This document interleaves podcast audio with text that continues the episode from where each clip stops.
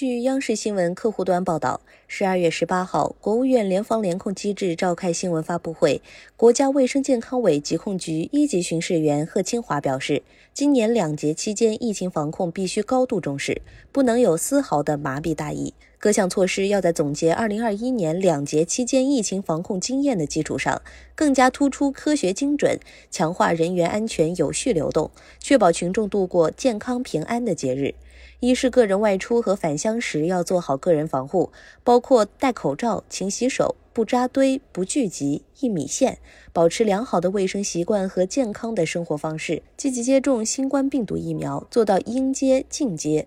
二是中高风险地区所在的县市区其人员严格限制出行，遵守当地流行病学调查、风险人员排查、核酸检测、健康监测和社区防控等要求，执行特定公务、保障生产生活运输等人员确需出行的，经当地联防联控机制批准，需持四十八小时内核酸检测阴性证明，做好旅途个人防护，落实目的地疫情防控规定。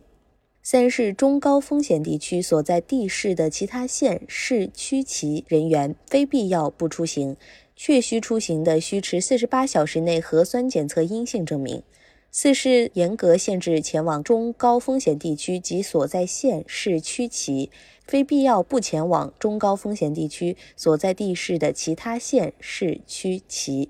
五是有发热、干咳等症状者，健康码黄码等人员要履行个人防护责任，在未排除感染风险前不出行。